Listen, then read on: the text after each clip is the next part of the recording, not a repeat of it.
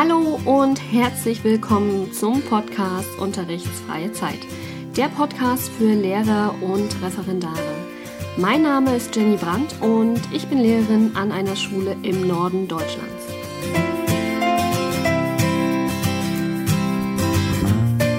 Nachdem du in der letzten Episode erfahren hast, was dich auf meinem Blog und in meinem Podcast so erwartet, kannst du heute in einer ersten kleinen Übung einmal selbst aktiv werden.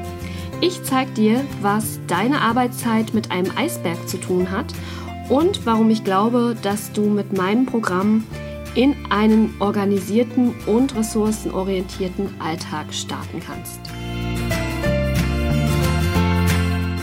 Heute geht es um die verschiedenen Aufgaben, die wir so als Lehrer täglich bewältigen müssen.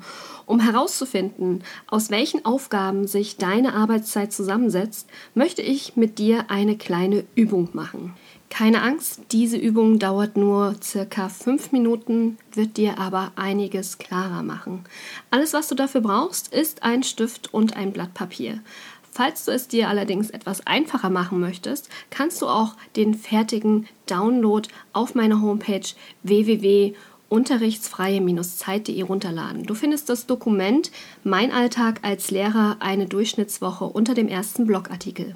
Stoppe doch einfach kurz den Podcast an dieser Stelle und wir hören uns gleich wieder.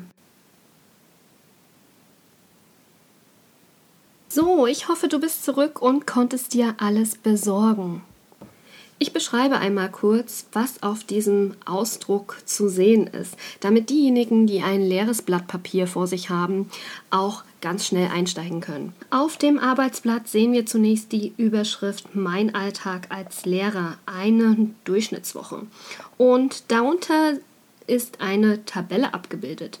Diese Tabelle hat zwei Spalten. Einmal auf der linken Seite die einzelnen Aufgaben, die wir gleich in diese Spalte eintragen wollen und auf der rechten Seite die geschätzte Stundenanzahl pro Woche im Durchschnitt.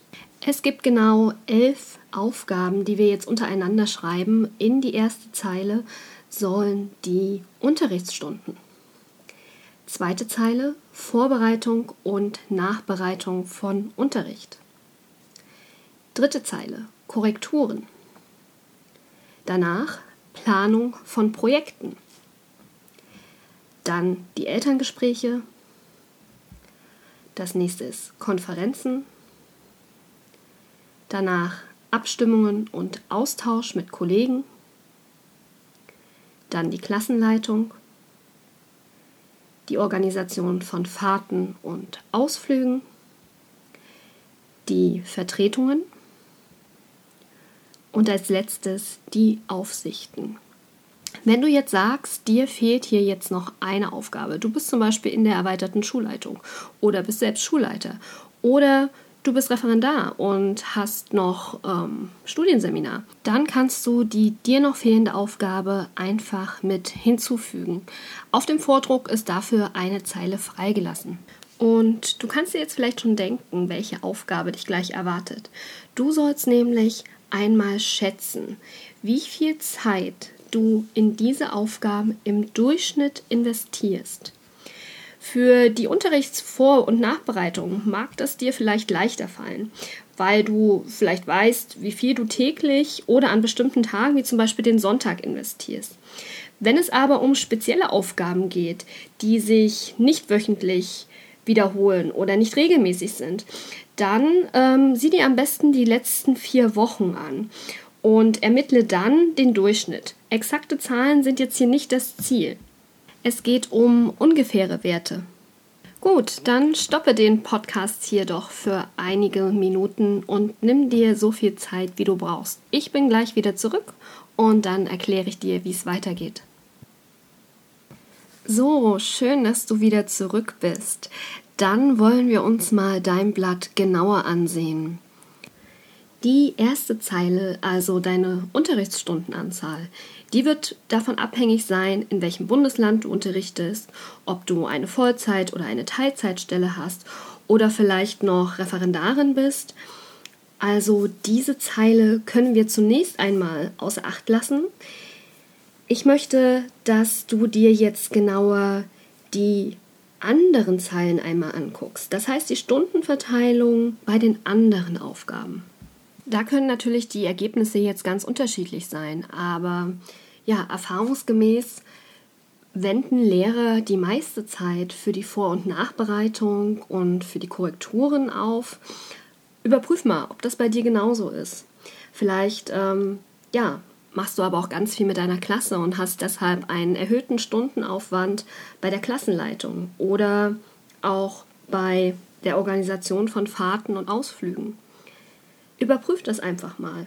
Und ich möchte, dass du einfach einmal darunter schreibst, welche, in welche drei Aufgaben, abgesehen vom Unterrichten, investierst du die meiste Zeit.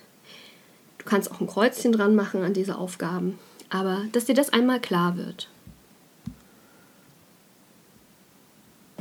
Prima. Äh, die anderen, die das ausgedruckte Blatt jetzt vor sich liegen haben, sehen, dass da noch eine zweite Frage ist. Und diese Frage lautet, in welchen drei Bereichen liegt für dich das größte Entwicklungspotenzial? Wo sind die Stellschrauben für mehr Freizeit? Ja, und warum jetzt nochmal die Frage? Wir haben doch schon drei Aufgaben aufgeschrieben, wo wir die meiste Zeit investieren. Dir wird aufgefallen sein, dass, ähm, ja, wenn du auf diese Aufgaben guckst, dass nicht alle Aufgaben von uns beeinflussbar sind. Wir können ähm, an den Unterrichtsstunden nichts drehen. Die sind fest. Wir können auch nichts an den Konferenzen stellen. Vielleicht, aber mh, hm, die sind wahrscheinlich vorgegeben von den Zeiten her.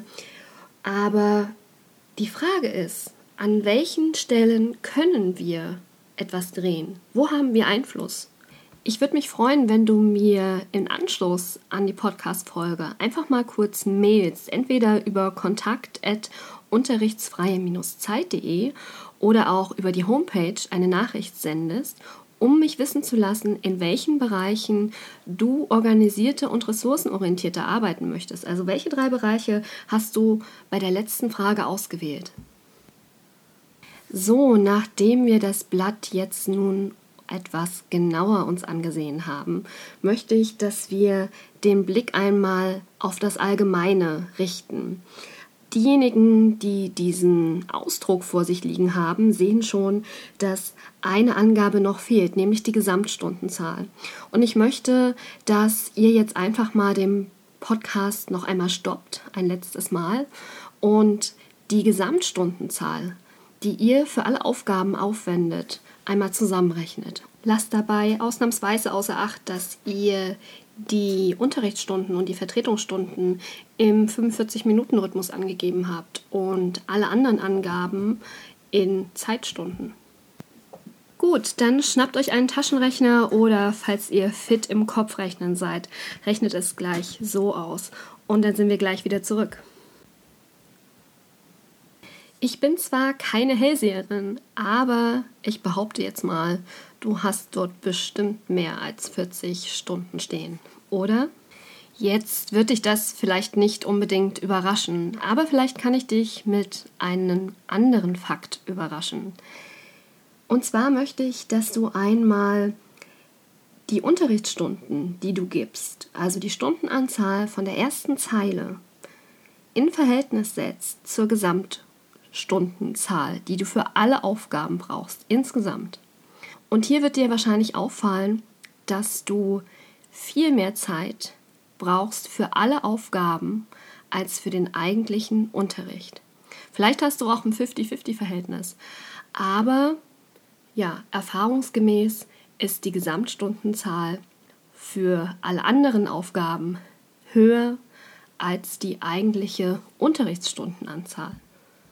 Und an dieser Stelle kommen wir zu dem schon angekündigten Bild des Eisbergs. Wie bei einem Eisberg sind nur ein Teil der Aufgaben, die wir als Lehrer zu bewältigen haben, für unsere Schüler und für die Gesellschaft also von außen sichtbar.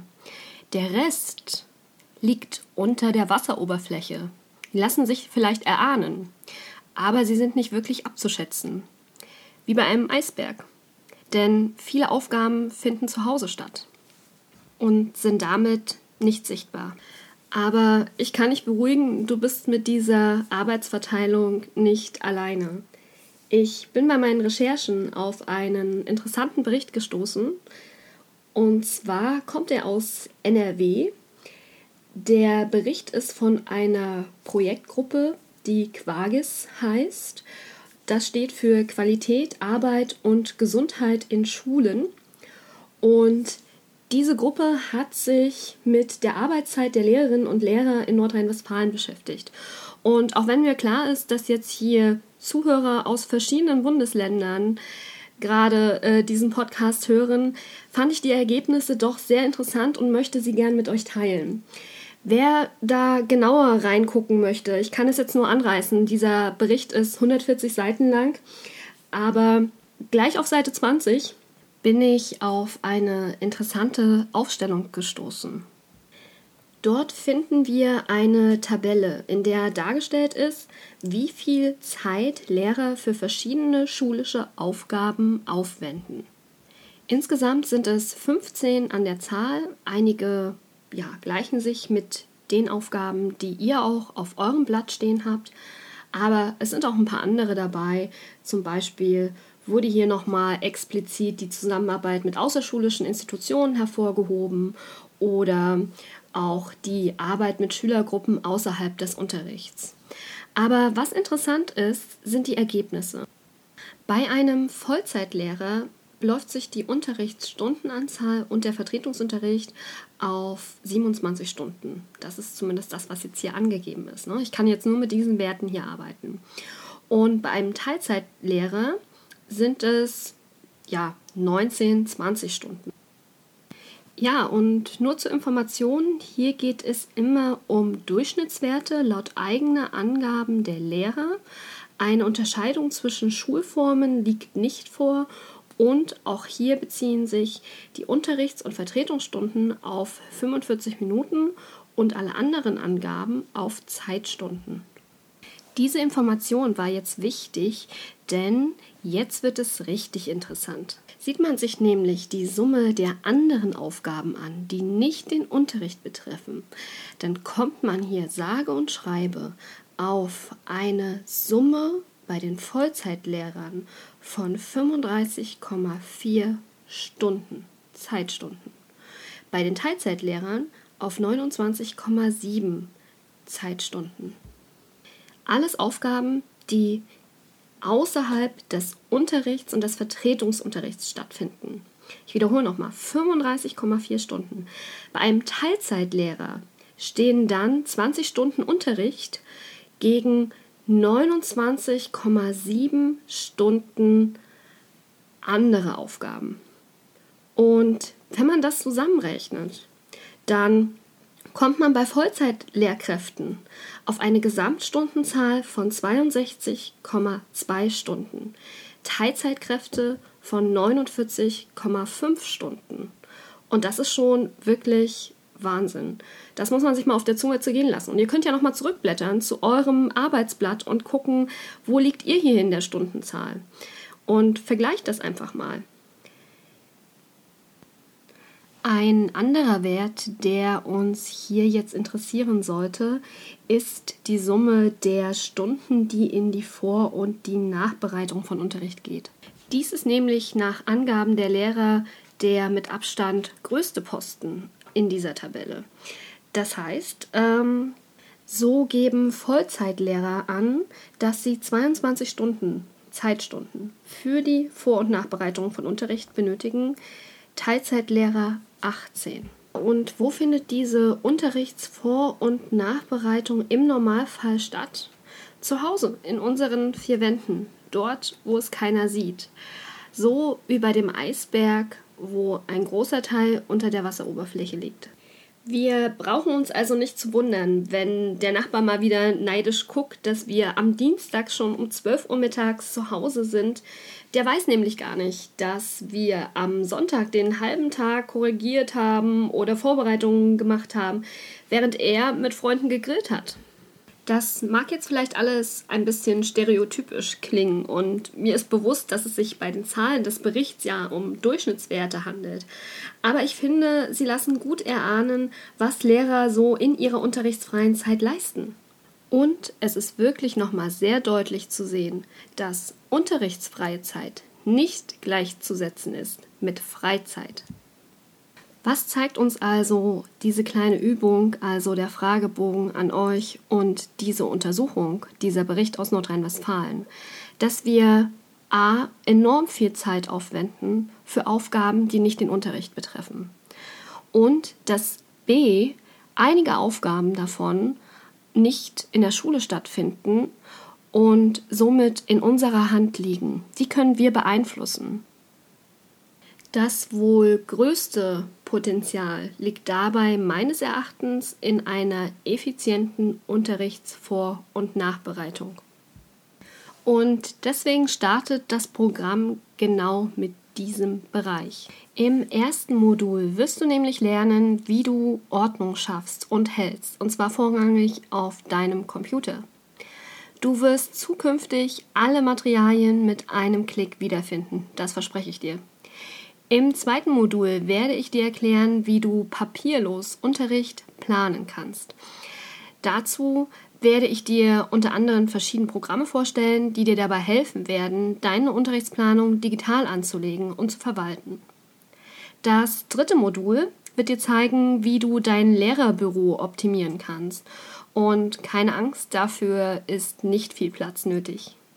Das vierte Modul würde ich als wirkungsmächtigstes Modul bezeichnen, denn hier wird es um Routinen gehen, die deinen Lehreralltag optimieren. Natürlich werde ich mich sowohl auf meinem Blog als auch in meinem Podcast noch mit anderen Themenbereichen beschäftigen. Dazu kannst du mir auch gerne deine Wünsche schicken, entweder über meine Homepage, dort ist ein Kontaktformular verlinkt, oder du kannst mich direkt anschreiben über kontakt.unterrichtsfreie-zeit.de. Aber du kannst dich auch gerne an unsere Facebook-Community wenden.